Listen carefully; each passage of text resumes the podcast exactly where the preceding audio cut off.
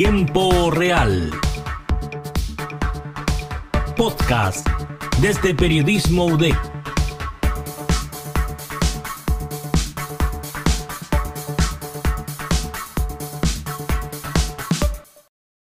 Hola a todos y todas, ¿cómo están? Sean bienvenidos a un nuevo episodio de Tiempo Real UDEC. Una vez el poeta José Bergamin dijo, la vejez es una máscara. Si te la quitas, descubres el rostro infantil del alma. La niñez te va siguiendo durante toda la vida, pero ella va más despacio y tú andas siempre deprisa. Cuando la vejez te llega, no es que vuelves a la infancia, es que moderas el paso y al final la niñez te alcanza.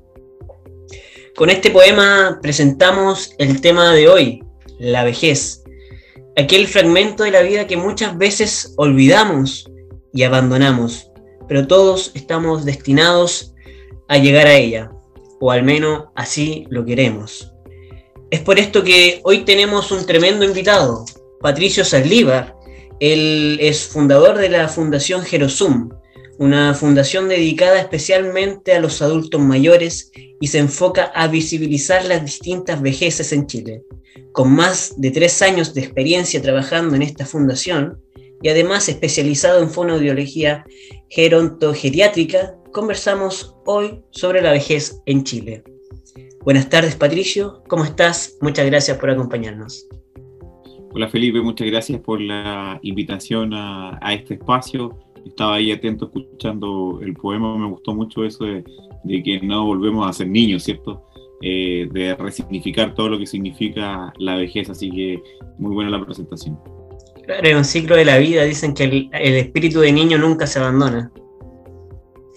Así es, claro, pero siempre seguimos siendo y reconociendo la edad que vamos teniendo, ¿cierto? A medida que nos vamos enfrentando en nuestro proceso y en nuestra trayectoria de vida. Pareciera que la, la vejez en Chile cada vez es más difícil. Y Patricio, para comenzar te quiero llevar a un tema que se conversó hasta el día de hoy y ha sido muy polémico, que se dio a conocer durante la semana pasada, sobre todo en muchos medios, que este certificado de lucidez, que si bien no es una norma que está regularizada en, las notarías, es una práctica que la mayoría de los notarios están decidiendo eh, realizar. Entonces, claro, a personas de 75 años mayores, pero ellos dicen, ¿por qué, por qué nos discriminan? ¿Por qué son agresivos y nos exigen eso? Siendo que no por tener cierta edad, quizás eh, podemos tener o perder el grado de lucidez, siendo que es algo que puede ocurrir en las personas de 30, 40 años. A partir de esto, Patricio, y, y de tu experiencia, ¿por qué se da este estigma con las personas mayores? Mira, eh, yo creo que existen muchos prejuicios en torno a lo que es la vejez, a la experiencia de la vejez o a ser viejo. Entonces, al existir tantos prejuicios y tantos estereotipos de lo que significa ser viejo, la verdad es que nos asusta, nos aterra. Y eso está eh, normado por aspectos culturales donde eh, yo creo que tiene que ver principalmente que nuestra cultura y nuestra sociedad, específicamente ¿cierto? en nuestro país, en nuestra región, en Latinoamérica o en el sistema, si lo queremos ver así, en el sistema capitalista, el centro de aquello es el adulto, porque es el, que es productivo. Entonces todos aquellos que están fuera de, de aquella edad más productiva desde el punto de vista laboral, las infancias, ¿cierto? los adolescentes y las personas mayores, dejan de ser eh, personas importantes para la sociedad. Entonces hay mucho prejuicio en torno a aquello. Y en torno al ser viejo es un prejuicio que tenemos y que lo, vivimos, ¿cierto? Y lo bombardeado por los medios de comunicación, ¿cierto? En cuanto a la eterna juventud, a, ¿cierto? A, que también el rol que ejercen, ¿cierto? En la, en sociedad, las personas mayores ha sido desplazado o por la tecnología, ¿cierto? O por este, estos mismos sistemas de vida. Entonces, al existir estos prejuicios sobre lo que es ser viejo, eh, que muchas veces es un prejuicio que la persona es enferma, que la persona es débil, que la persona es anticuada, que la persona tiene un pensamiento muy estructurado, que la persona tiene problemas cognitivos. Entonces se asume que tú a cierta edad tienes un deterioro cognitivo y la verdad es que no es así, ¿ya? Nosotros a medida que vamos envejeciendo nos vamos enfrentando a cambios cognitivos, por ejemplo, que es el punto que marca cierto acá el tema de la lucidez, ya porque además incluso el concepto de lucidez es un concepto cierto que, se quiere usar que también está súper mal usado. Entonces se, hace, hay un estereotipo y se cree que las personas de más de cierta edad, de por solo tener esa edad ya están eh, supeditados a tener una alteración cognitiva. Y eso no es así, tú mismo lo dijiste, hay personas que pueden tener 30, que pueden tener 40, que tú puedes tener 50, ¿cierto? Eh, que sea más frecuente o que a mayor edad exista mayor probabilidad que puedas tener alguna situación, ¿cierto? Que pueda comprometer tu cognición, no quiere decir que todas las personas por su edad lo tengan. Entonces, el, el criterio no debe ser la edad en ese caso, ¿cierto? Eh, y es una, un criterio que, como dijiste tú, se da mucho en las notarías y así como las notarías, en muchas más situaciones, incluso en las leyes de nuestro país que tienen discriminaciones arbitrarias en torno a la edad. Patricio, precisamente eh, Chile está suscrito y ha ratificado la Convención Interamericana sobre la protección de los derechos de las personas mayores. Sin embargo, los organismos públicos y estatales tienen un deficiente apoyo en esta materia y se percibe un abandono por parte del Estado, del Estado, del Estado a los adultos mayores. Y es ahí donde entran organismos como ustedes, como Gerosum. Eh, ¿cómo, cuéntanos un poco cómo surgió esta iniciativa. Sí, mira, como tú mencionaste ahí, ¿cierto? El Estado de Chile en el año 2017 ratificó la convención y hasta el momento tenemos brechas importantes en cuanto a lo que significa su implementación. La convención tiene derechos declarados, ¿cierto?, de protección a las personas mayores por ser un grupo que históricamente ha sido también vulnerado por la sociedad, por el sistema, y se ven expuestos a situaciones como ya pensiones mínimas, por ejemplo, ¿cierto? que hacen que sus derechos se vean vulnerados y así como el derecho a, no sé, a, la locomoción, ¿cierto? Al tener ciertos ingresos para sus medicamentos, etcétera, se ven violados. Eh, y por eso muchas organizaciones de la sociedad civil, como nosotros, como fundación, y así como otras organizaciones, han surgido para poder dar respuesta, por un lado, a visibilizar las temáticas relacionadas con los derechos de las personas mayores, y por otro lado, a dar respuestas comunitarias principalmente a las necesidades que enfrentan hoy las personas mayores, porque hay necesidades que eh, hay que responder hoy. Y en base a eso, desde organizaciones de la sociedad civil, desde centros de investigación, desde universidades, se está empujando para poder hacer visibles los derechos de las personas mayores. Y a través de tu fundación, ¿qué radiografía nos puedes contar? ¿Qué radiografía has podido obtener de las vejeces en Chile? Sí, mira, eh, bueno, recién la pregunta era cómo nace también. Eh, la radiografía va por ahí también. Ya yo me di cuenta que estaba un poquito el tema de la sociedad y de la cultura en todas las personas. ¿Ya? Esto de la discriminación por edad, que se conceptualiza en el edadismo, eh, está súper presente en todos nosotros. Es un tema cultural, ¿ya? Es como a una persona le duele la espalda, ah, ya es que tengo 30 y ya estoy viejo. O sea, no, no, o sea, te duele porque quizás dormiste mal, tienes un problema muscular, hay que resolverlo, tienes quizás una patología, pero no por tu edad. Entonces yo veía que estaba esa cultura por un lado, y por otro lado, mi experiencia de trabajo con personas mayores, de años ya antes, eh, en instancias con, desde la fonobiología, yo me había dado cuenta que la vejez era súper diversa. O sea, no era ese típico viejito, ¿cierto? Que, o esa viejita, tomatito, lente, eh, canosa, bastoncito. No, eso estaba ya súper roto. Las personas mayores estaban haciendo muchas cosas, eh, pero estaban invisibles. En los medios de comunicación te hablan del abuelito, del tatita, de la persona con discapacidad, de la persona con, eh, dependencia, con demencia, que existe, es una realidad, pero no es la mayoría. Y no representa el espectro de colores que tiene la vejez. Entonces mi, radiografía es que la vejez es muy diversa y que además se vive de formas muy diversas según el territorio en el cual tú habites. Y en ese sentido, Patricio, ¿qué desafíos tenemos como país para mejorar la calidad de la vejez? Mira, yo creo que eh, hoy día el principal desafío que enfrentamos y que creo que es un desafío que lo tenemos muy ahí eh, latente es el tema de las pensiones. ¿ya? Podemos hablar ¿cierto? de muchos elementos en relación al tema, por ejemplo, de los derechos, que es importante la implementación. Eh, hoy día el, tema de la Convención Constitucional es una tremenda oportunidad para instalar, ¿cierto?, la temática de los derechos, sobre todo de los derechos en relación a la Convención Interamericana de los Derechos de las Personas Mayores.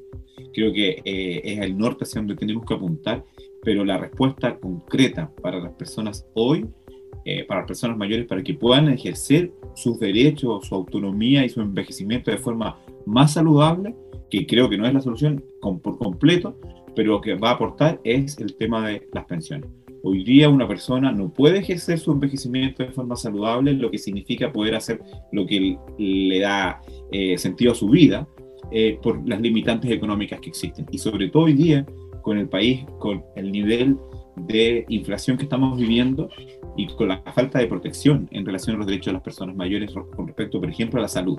La persona mayor tiene que desembolsar muchas veces de su bolsillo para poder acceder a prestaciones de salud o a medicamentos o sus familias y sus entornos. Entonces, creo que el primer paso que tenemos que dar hoy día para mejorar la calidad de vida de las personas mayores es aumentar las pensiones, igualarlas a un monto, ¿cierto? Que todas las personas, independientes de su sistema de, previsión que hayan tenido, ya sea estén acogidos a una pensión básica solidaria o estén acogidos al sistema de FP, reciben una pensión que incluso creo que sigue siendo baja, que pueda garantizar, ¿cierto?, sus derechos, eh, perdón, que pueda garantizar cierto el acceso a, lo mínimo, a la canasta mínima, cierto, a lo, al mínimo. Y en eso hay que progresar, porque las necesidades también van cambiando a medida que la edad va aumentando.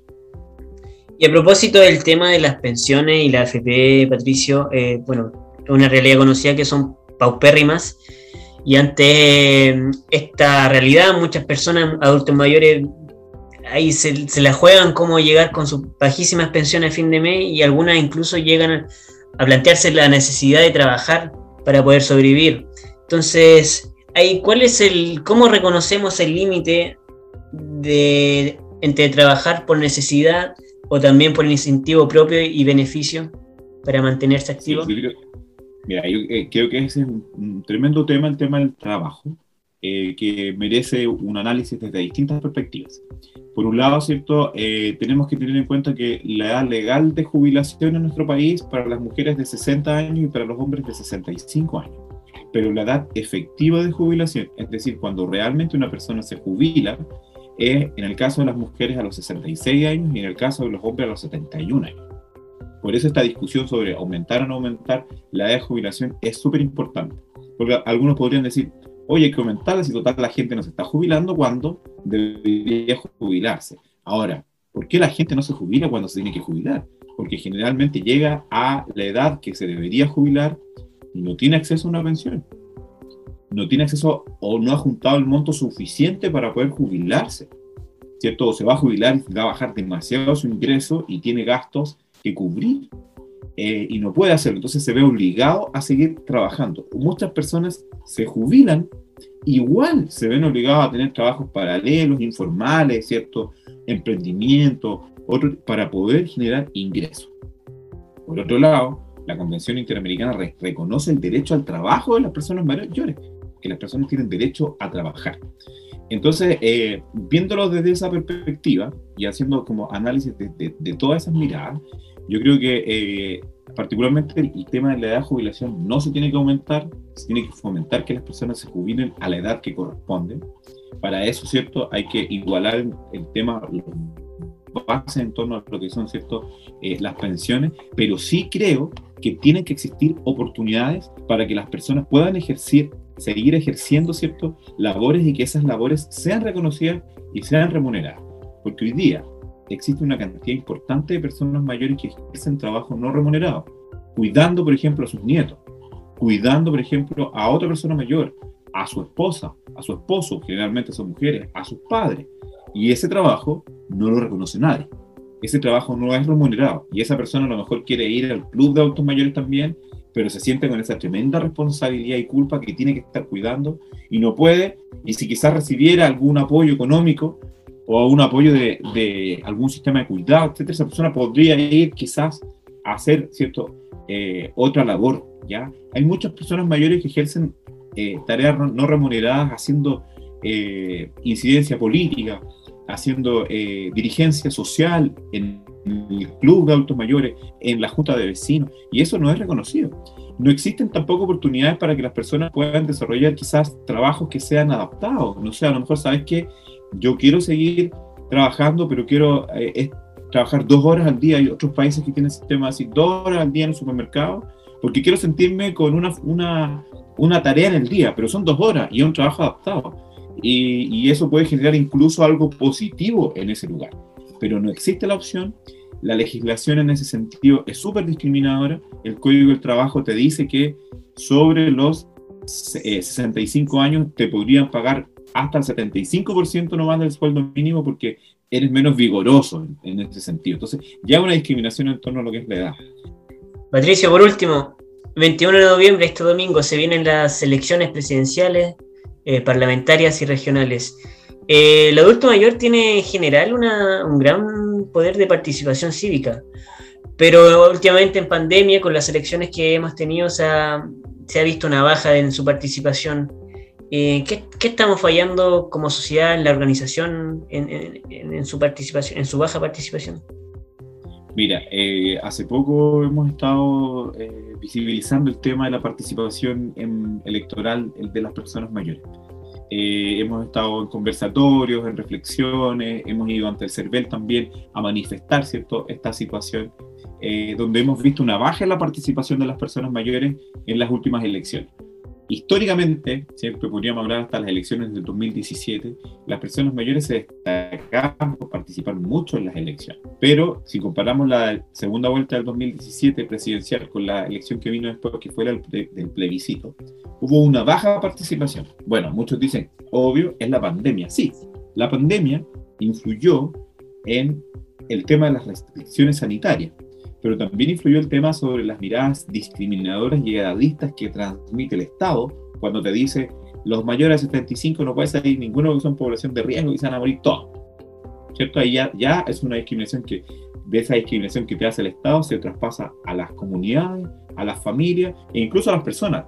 Dicen, yo no salgo porque soy de riesgo o me puedo morir. Entonces, eh, eso es, es, uno de los puntos que influyen, punto uno. Eh, pero hay otros factores que andan dando vuelta, ¿ya? Hay otros factores importantes que, uno, las elecciones no son inclusivas.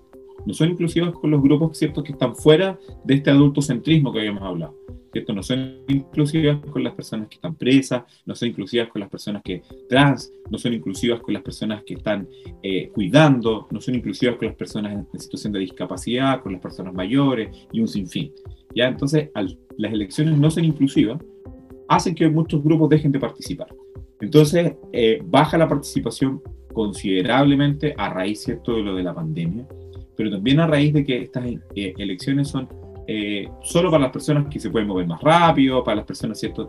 que viven cerca de los lugares de votación, finalmente. ¿Qué hace una persona que está en, una institución institucionalizada viviendo en un hogar, que está desmovilizado?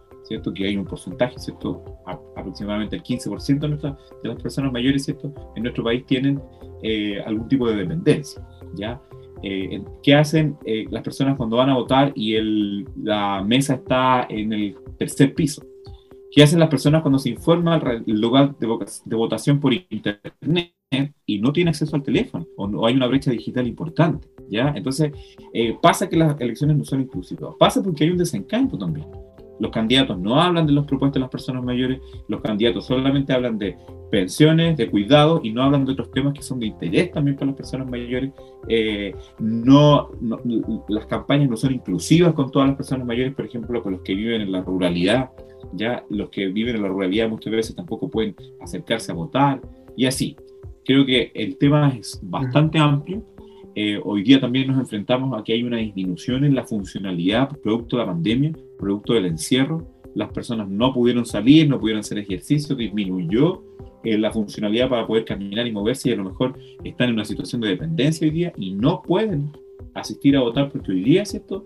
Eh, están ¿cierto? en una situación de impedimento. Entonces, creo que es un tema a reflexionar. Hay alternativas, el voto inclusivo, el voto anticipado, el voto postal, ¿cierto? Y un sinfín, el, la urna móvil, que, de soluciones que podrían tomarse, ¿cierto? Que los, locales de votaciones estimen que los pisos, las mesas de personas mayores estén en los primeros pisos, que eh, el acceso ¿cierto? al voto sea la letra es súper chica, que sea más grande, ¿cierto? que sea más cómodo, eh, o votos digitales en algún momento también. Sí, hay muchas personas que también usan la tecnología.